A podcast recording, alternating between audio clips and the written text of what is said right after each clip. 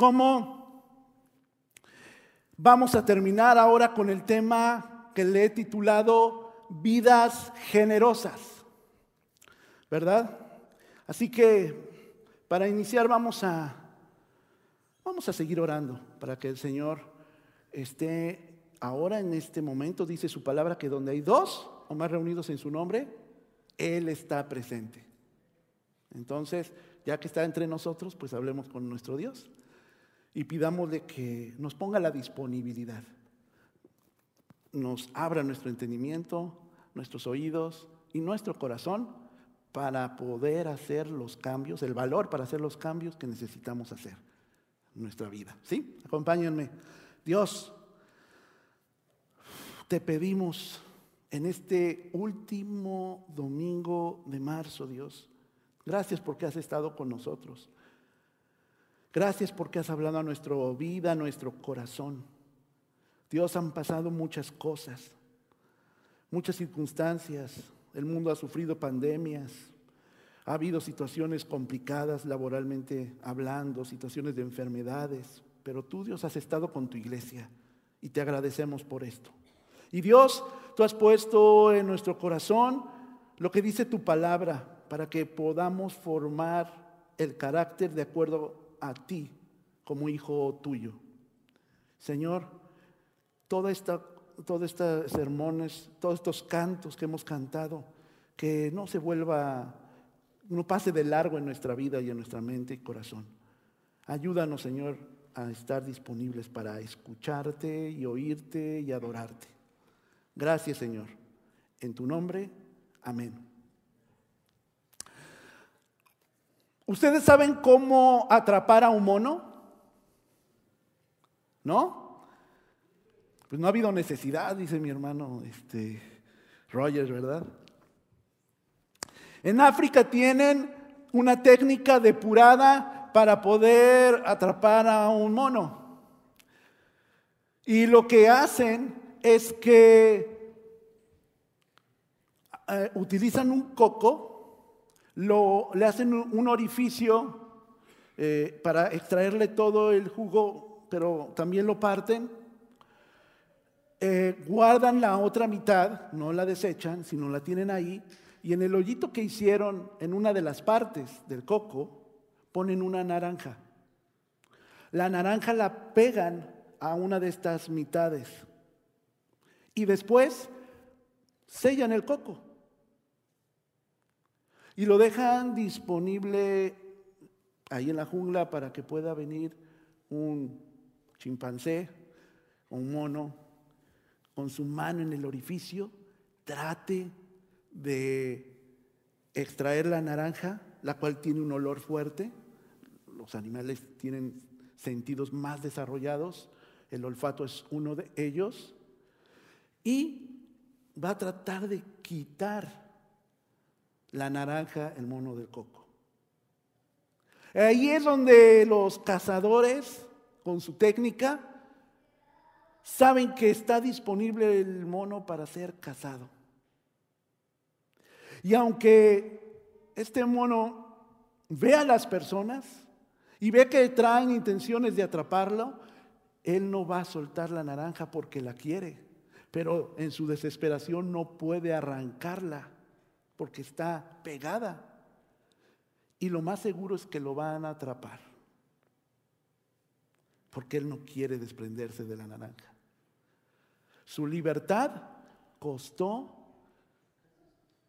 su, pues, esas ganas de querer tener esa naranja para él.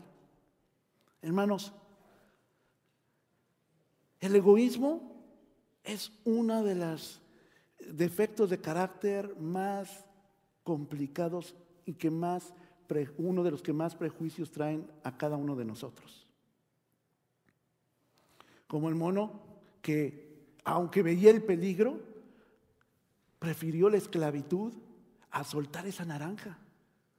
Y aunque somos seres más racionales, hermanos, a veces pasa lo mismo con cosas, con relaciones o situaciones, aferrarnos a ellas, no compartirlas, aunque nuestra libertad vaya en juego. Fíjense lo que dice esta definición sobre el egoísmo. Atención desmedida a los propios intereses sin ocuparse de los ajenos. Una atención desmedida, o sea, desproporcionada. No quiere decir que no tengamos atención sobre las cosas, pero cuando ésta se vuelve una prioridad y se vuelve como una obsesión, ahí es donde está el gran problema. Y más cuando vemos que hay necesidad de otros y no nos importa.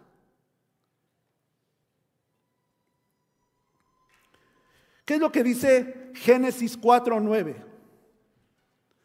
¿Se acuerdan? Es un pasaje muy famoso que hemos nosotros eh, leído mucho. Dice, y Jehová dijo a Caín, ¿dónde está Abel tu hermano? Y él respondió, no sé, ¿soy yo acaso guarda de mi hermano? La actitud que representó Caín con respecto a su hermano. Esa fue la actitud que no agradó a Dios, no su ofrenda, pero sí quien ofrenda tiene una actitud errada porque es egoísta, porque no quiere a su hermano, ¿cómo vendrá esa ofrenda? Mateo 25, 42 al 45 dice, tuve hambre y no me diste de comer, tuve sed y no me diste de beber. Fui forastero y no me recogiste, estuve desnudo y no me cubriste, enfermo en la cárcel y no me visitasteis. Entonces también ellos le, respondieron diciendo, Señor, ¿cuándo te vimos hambriento? ¿Cuándo te vimos sediento? ¿Cuándo te vimos forastero? ¿Cuándo te vimos desnudo, enfermo o en la cárcel? Y no te servimos. Entonces le responderá diciendo, de cierto os digo que en cuanto no lo hiciste a uno de estos más pequeños, tampoco me lo hicisteis a mí. Tuve hambre, no me diste de comer, tuve sed y no me diste de beber, fui forastero y los discípulos confundidos, pero nunca te hemos visto en esta situación, Señor. A mí no me viste, pero viste a alguien que lo tenía, alguien que padecía esto y no hiciste nada. Es frustrante, hermanos. Tuve una experiencia en la iglesia en Nueva York. Mm, venía todos los domingos, sin falta, Jorge. Él era una persona que vivía en situación de calle. Era mexicano.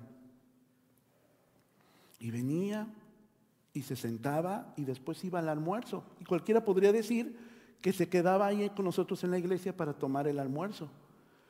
Pero el almuerzo era después del servicio. Él venía desde el servicio. Y no para sentirse que se lo ganaba. Platicaba con él y entendía el sermón.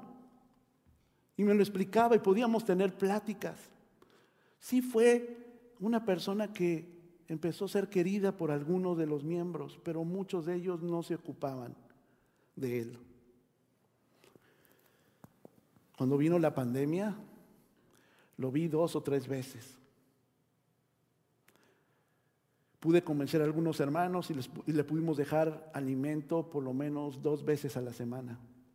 Pero después el interés se fue perdiendo y ya no nos pudimos organizar más para dejar ese alimento. Ya no pude saber después nada de Jorge.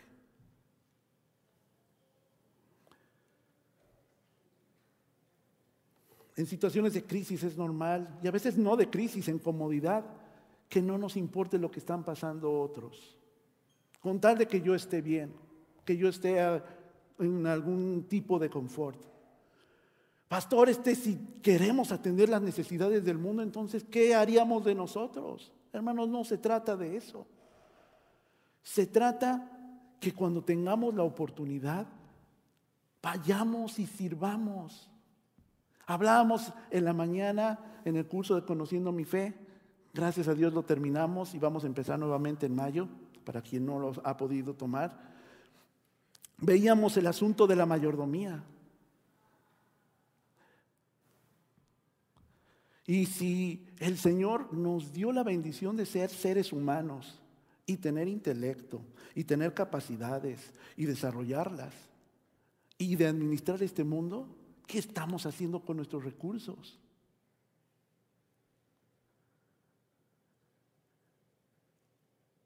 Al no ser bendición a otros, estamos rechazando a Jesús también. Es lo que dice este pasaje. Filipenses 2:21 dice, porque todos buscan lo suyo propio, no lo que es de Cristo Jesús. Hermanos, el egoísmo perjudica la obra del Señor. Perjudica que hay esas son oportunidades para poder compartir de nuestra fe a través de compartir un poco de nuestro tiempo, un poco de nuestros recursos, un poco de nuestro tiempo. Pero si siempre corremos, si siempre nos llenamos tal vez de actividades o no nos llenamos de actividades, sino perdemos nuestro tiempo y no lo estamos como cristianos, como hijos de Dios, aprovechando para el prójimo, es como si estuviéramos desaprovechando nuestra vida. Dice Santiago 2, 15, 16, si un hermano o una hermana están desnudos y tienen necesidad del mantenimiento de cada día, y alguno de vosotros les dice, id en paz, calentados y saciados, pero no les dais las cosas que sois necesarias para el cuerpo, ¿de qué aprovecha? Porque a veces queremos dar, hermanos, lo que nos sobra, pero no lo que necesitan las personas. Lo que necesitan las personas, seguramente si la identifican, lo van a pedir.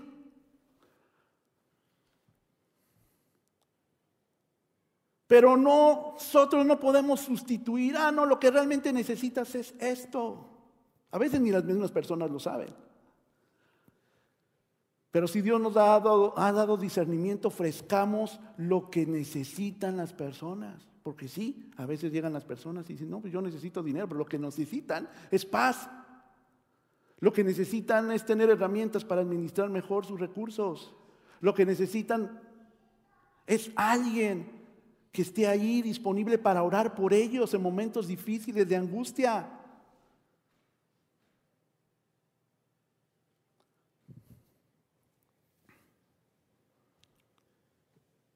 Dice Santiago 4:17, al que sabe hacer lo bueno y no lo hace, le es pecado.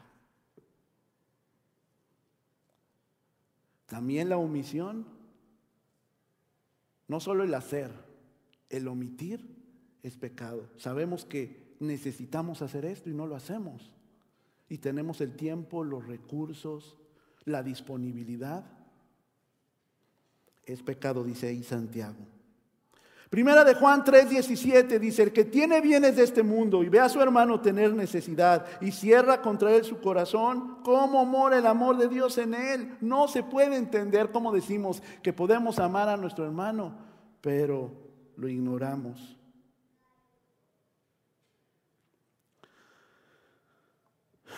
Dice Marcos 10, 21, 22. Marcos 10, 21, 22. Entonces Jesús, mirándole, le amó. Ese joven rico, ¿se acuerdan? El que fue y que dijo, ya estoy listo para seguirte. Y le, y le dijo, una cosa te falta, anda, vende todo lo que tienes y dalo a los pobres y tendrás tesoro en el cielo y ven, sígueme, toma tu cruz. Pero el afligido por esta palabra se fue triste porque tenía muchas posesiones. A veces el tener bendiciones de Dios nos las quita, nos quita vivir la experiencia de su presencia cuando no sabemos administrarlas son obstáculos en vez de bendiciones.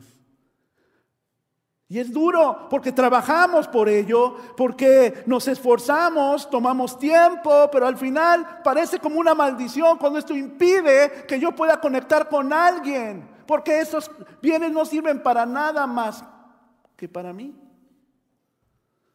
Y eso podría ser suficiente, pero no para un cristiano.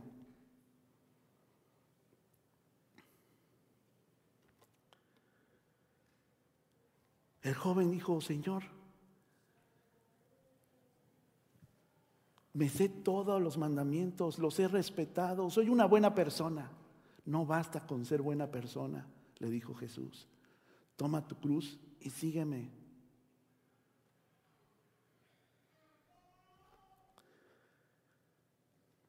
Dice Lucas 12:15.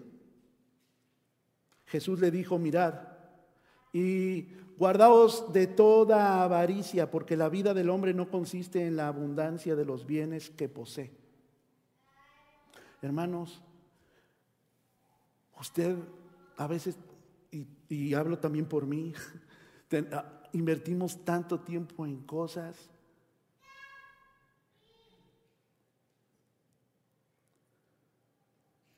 en cosas que no reditúan en nuestro crecimiento. Y eso es avaricia.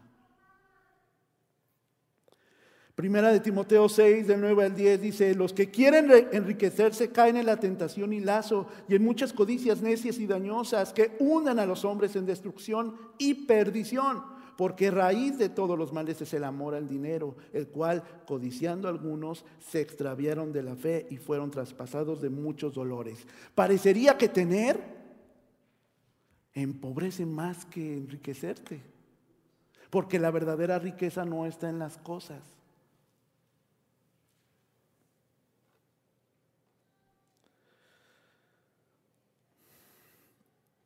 ¿Cómo afecta este egocentrismo en nuestra vida cristiana.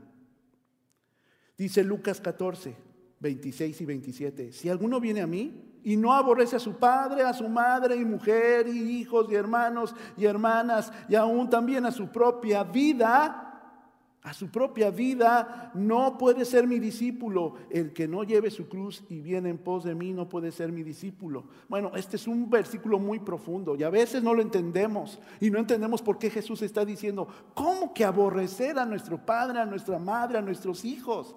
Pues no dice que debemos amarlos. Hermanos, por supuesto que esto no se refiere a Jesús. Quiere decir que si ponemos en lugar también, no solo a cosas, sino a las personas en vez de Cristo,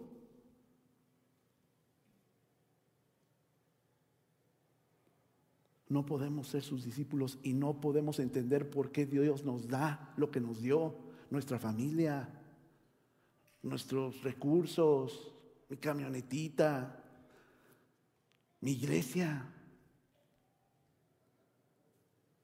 ¿Sí entendemos, hermanos?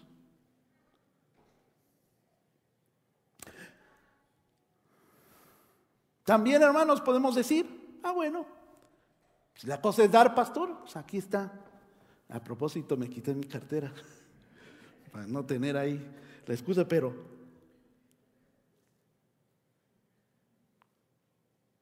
hermanos, ¿no? Podemos dar y no entender por qué damos.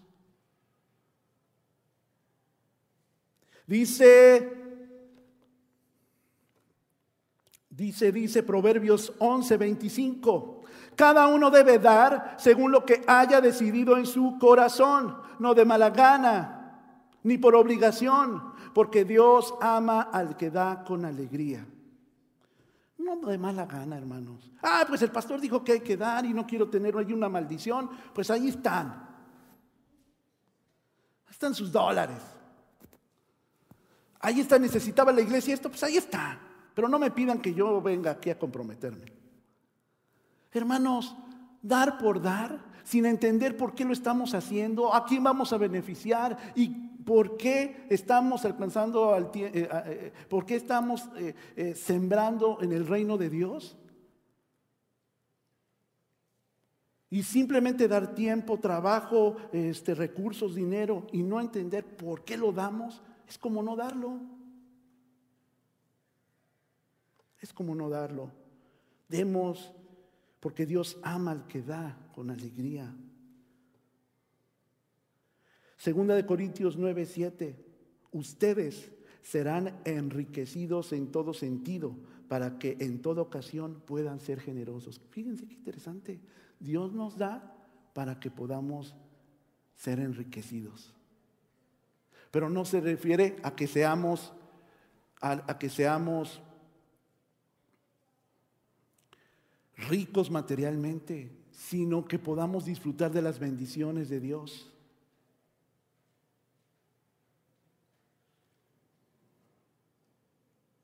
A lo mejor en un evento donde ayudamos a alcanzar a una comunidad, va a otros hermanos, otras hermanas, conozco a alguien que eh, eh, ha sido, eh, que, quiere ayudarme orando, que, que, ha pasado por alguna circunstancia parecida a la mía. Y eso es una bendición, hermanos. Y ahí nos estamos, por no ir, por no tener y no disponer, no ser buenos administradores de mi tiempo, de mis recursos o de lo que sea, perdernos esa bendición.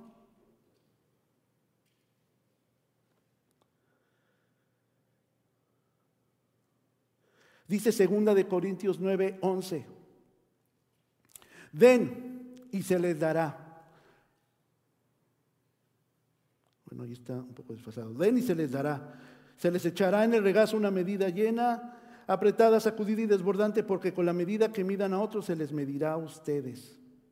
Den y se les dará. Hermanos, cuando nosotros damos, dice que será proporcional a una medida que hacemos. Vamos a recibir lo mismo que estamos dando, mucho más. Porque las personas, muchas de ellas son agradecidas, porque Dios sabe lo que necesitamos y nos proporciona lo que nos necesitamos este, tener y nos da. Por eso dice Salmo 112, 5.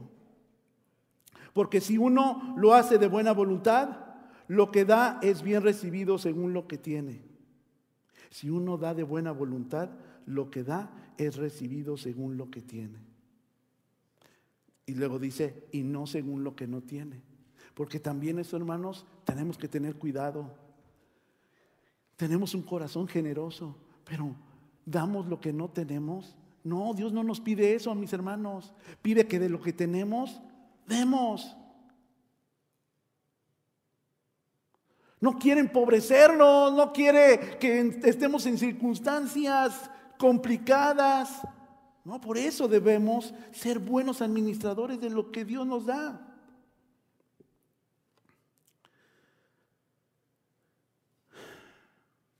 Jesús estaba tan enojado con los fariseos porque ellos parecía que daban, demostraban tanto humildad, pero realmente era puro egocentrismo. Y por eso los confronta, les dice en Mateo 23, del 23 eh, eh, en adelante, ay de ustedes, maestros de la ley y fariseos, hipócritas, dan la décima parte de sus especias, la menta, el anís y el comino.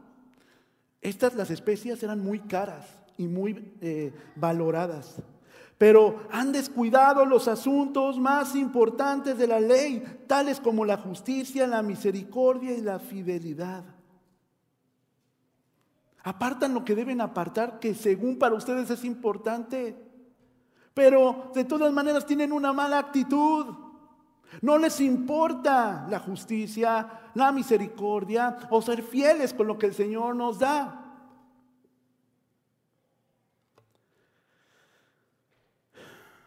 Hermanos, cuando ponemos a Dios en primer lugar, las cosas cambian.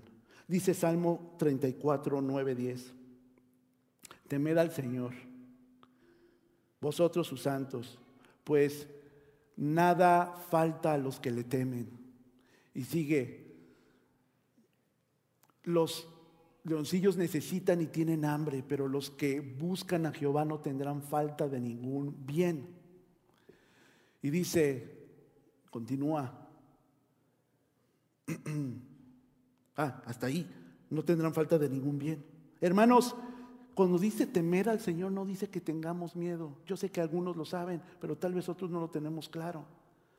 Cuando se usa la palabra temer, la raíz original de eh, esta parte del hebreo significa obedecer obedecer, obedecer al Señor, pues nada falta a los que le obedecen. Nada. Hermano, simplemente haga memoria cuando he estado en situaciones complicadas. Y tal vez en su poco conocimiento de Dios o en su mucho conocimiento, siempre ha estado confiado de que Dios va a proveer. Aunque otras personas a su alrededor le dicen, ¿estás loco? Yo les estaba contando a mis hermanos ahí en el discipulado que cuando estuvimos orando, porque estuvimos orando para ya no trabajar secularmente y acudir y seguirnos capacitando en nuestro llamado, mi esposa estaba embarazada de Elía y tenía a David chiquito. Y yo era abogado y tenía un sueldo bastante generoso en mi país. Y dar el paso de fe. Y todos, hasta las personas cristianas que estaban orando para que yo diera ese paso de fe, cuando se los compartí me dijeron, ¿estás loco? ¿Cómo vas a dejar? Tienes un niño chiquito en la panza y otro de dos años. Búscale. Algunos hasta me decían, no seas flojo. El Señor proveyó.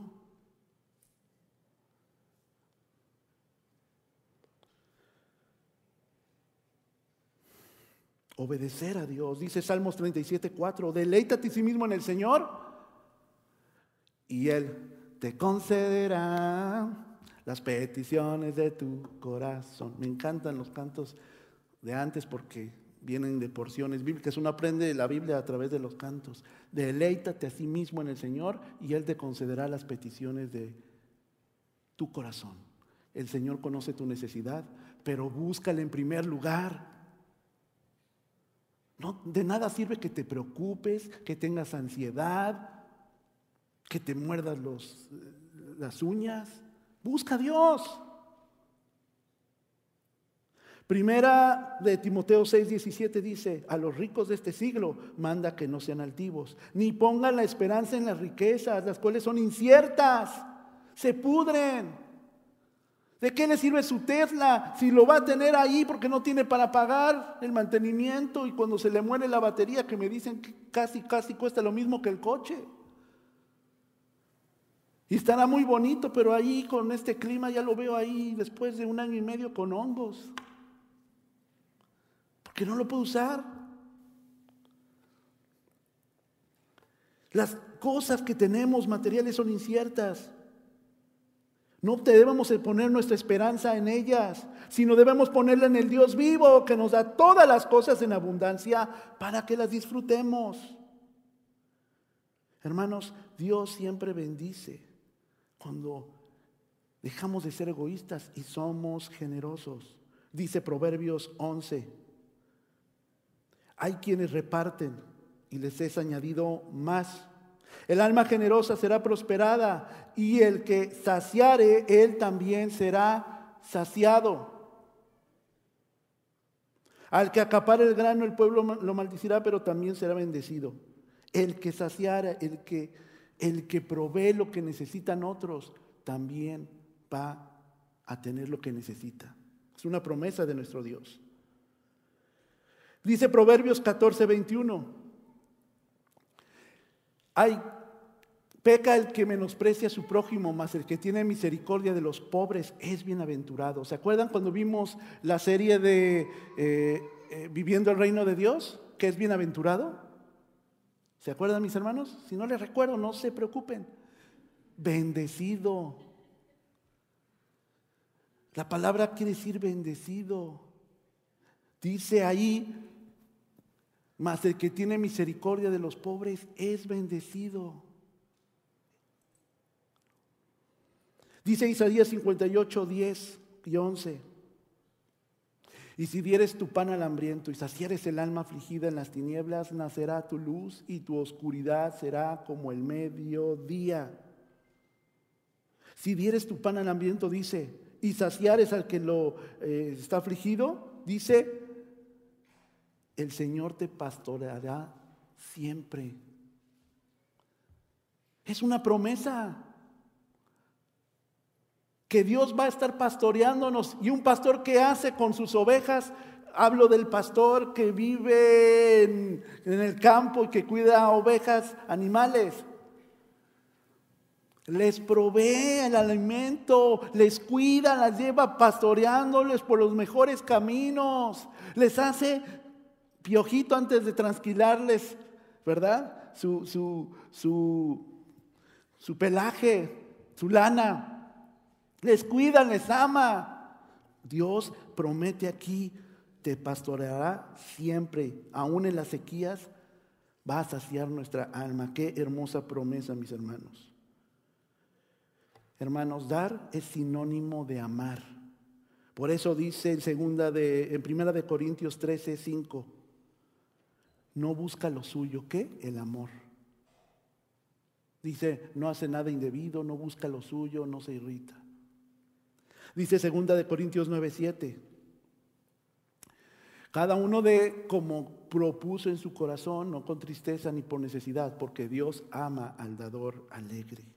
Eso ya lo habíamos leído. Y dice Gálatas 6.2, sobrellevad los unos las cargas de los otros y cumplid así la ley de Cristo. O qué tal Gálatas 6.10, según tengamos oportunidad, hagamos bien a todos y mayormente a los de la familia de Dios, hermanos.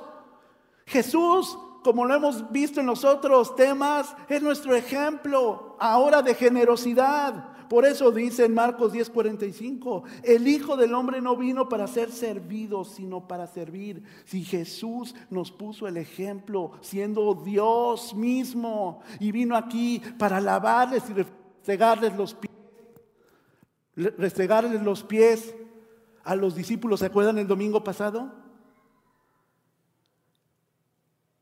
Nosotros, ¿por qué pensamos que podemos evitar eso? Porque no es una carga, es realmente un gozo servir a otros.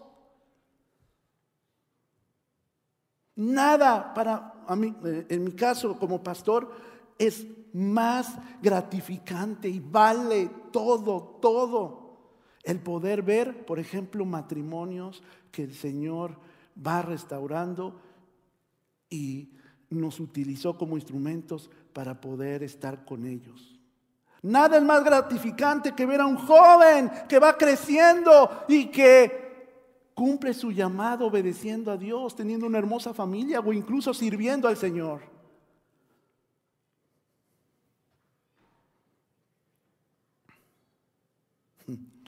Y así podría decirles ejemplos y ejemplos y ejemplos, mis hermanos. Como este ejemplo de Génesis 3, este 9, en el cual se acuerdan de Lot y de eh, Abraham. Tenían mucho ganado, crecían, crecían, crecían, estaban siendo prosperados. Y le dice Abraham a Lot, ¿sabes qué? Somos demasiados ya, no cabemos tus rebaños y los míos, tu familia y la mía. Aquí está todo el terreno, escoge tú primero. Nosotros no seríamos tal vez así, ¿verdad? A ver, me imagino yo estando con mi hermano Efraín y tenemos dos coches, ¿verdad? Tenemos esa Runner Ford que tanto está tan bonita con sus faros de niebla y canasta.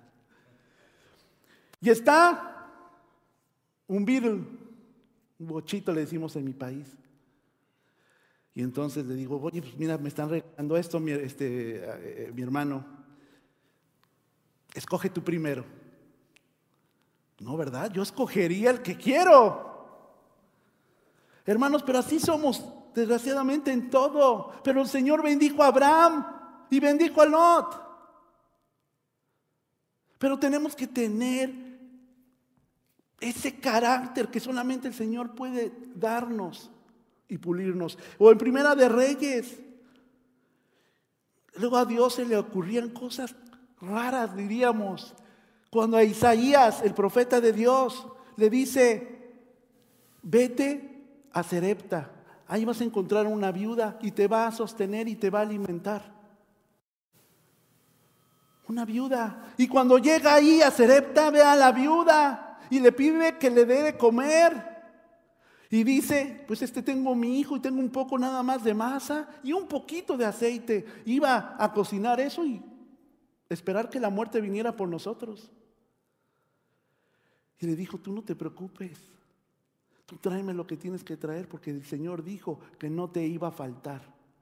Nada más tenía la palabra de Isaías de que le dijo Dios. Y la mujer lo hizo, coció el pan, le puso el aceite y no dejó no escaseó durante días, semanas. ¿Por qué a nosotros nos cuesta tanto trabajo como cristianos teniendo un pasado y un contexto y viendo que Dios provee todo lo que necesitamos?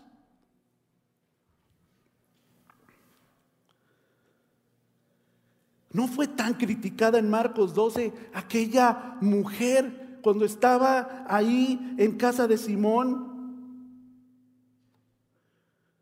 ¿verdad? Eh, y le, ahí en Betania, Simón el leproso, y viene esta mujer que derrama el perfume sobre Jesús.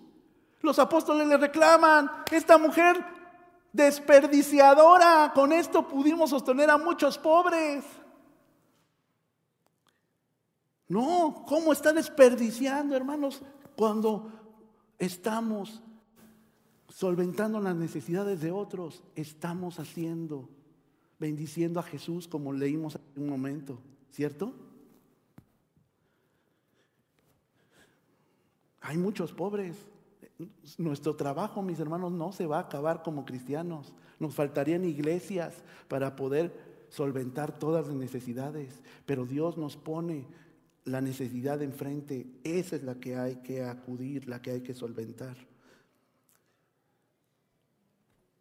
Hermano, es un cristiano sobresaliente, es el que da como dio Jesús. Le explico. Dice en 2 de Corintios 8, 6 al 9. Segunda de Corintios 8 del 6 al 9. De modo que rogamos a Tito que llevara a feliz término esta obra de gracia entre ustedes, puesto que ya la habían comenzado, pero ustedes, así como sobresalen en todo, en fe, en palabras eh, de conocimiento, en dedicación y en su amor hacia otros, procuren también sobresalir en esta gracia de dar. No es que estén dándole órdenes yo, sino que quiero probar la sinceridad de su amor en comparación con la dedicación de los demás. Ya conocen la gracia de, de, nuestro Señor Jesucristo, que aunque era rico, por causa de ustedes se hizo pobre, para que mediante la pobreza de ustedes llegaran a ser ricos. Les platico rápido el contexto. Estaba escribiéndole a los corintios, Pablo. Los corintios se acuerdan cuando este, estas cartas dirigidas, sobre todo la primera, estaban bien mal, bien mal. Había inmoralidad, había este, falsos predicadores, había divisiones. Pero ¿qué creen? El Señor les restauró. Y entonces les estaba escribiendo a los corintios diciéndoles, bueno, ustedes Dios ha sido muy bueno con ustedes porque ahora son una iglesia sana, son una iglesia fuerte. Y tenemos una necesidad, la iglesia de Jerusalén. Ahí tienen muchas necesidades materiales. Y yo sé que por lo que Dios ha hecho en sus vidas, ustedes pueden ser generosos con la iglesia de Jerusalén. No es una orden, pero sé que ustedes están agradecidos. Porque el agradecimiento porque Jesús se dio todo por ustedes.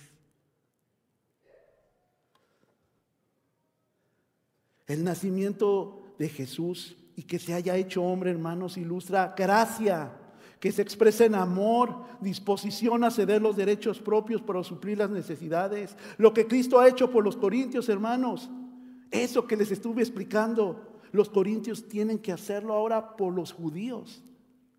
Aunque los judíos, fíjense, detestaban a los gentiles por lo, simplemente por el hecho de lo bueno que fue Jesús con ellos. Esa era una razón suficiente.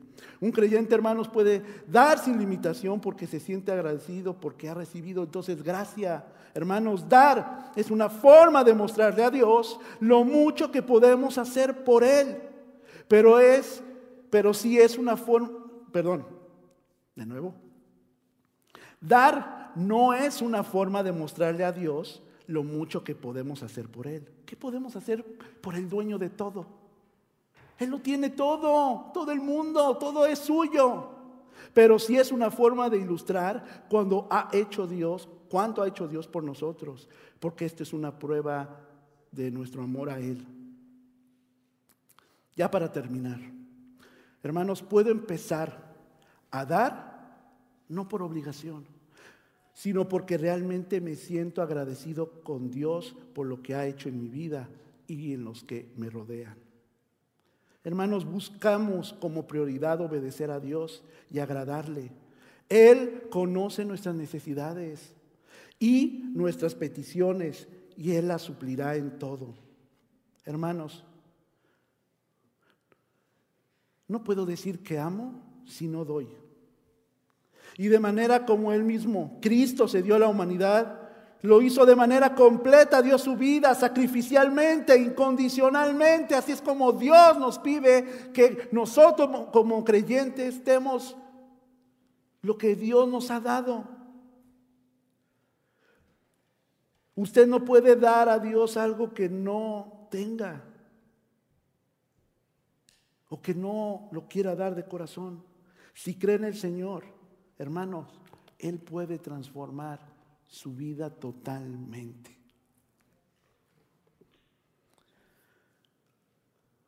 Estamos ya con estas palabras terminando la serie de adentro hacia afuera.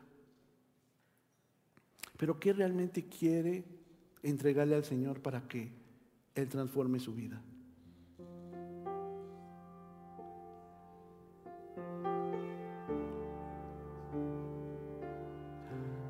Decimos que queremos glorificar a Dios con nuestra vida, pero ¿estamos dispuestos a que Dios la transforme? Pues hagámoslo entonces. Pongamos nuestro corazón, nuestra vida, todo lo que está a disposición para que Dios moldee cada parte, cada, cada, intención, cada eh, defecto de carácter, que el Señor lo disminuya para que pueda crecer el verdadero Adolfo, el Hijo de Dios, el Hijo amado por Dios. que necesita, necesita de Él. Oremos, mis hermanos. Señor, necesitamos de ti.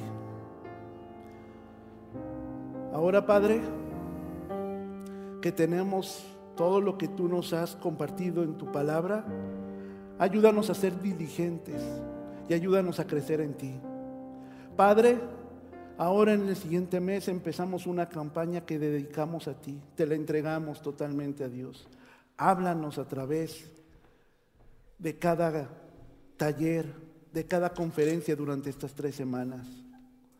Ayúdanos, Señor, a hacer tu voluntad, a podernos volver a encontrar contigo, a reconciliarnos contigo, a reconciliarnos con mi hermano o mi hermana y sobre todo vivir la experiencia de tu resurrección, ese poder infinito que nos das como recurso para cambiar y transformarnos. Señor, ahora recibe toda la gloria. Permítenos, Señor, entregarnos totalmente. Permítenos, Señor, vivir tu evangelio.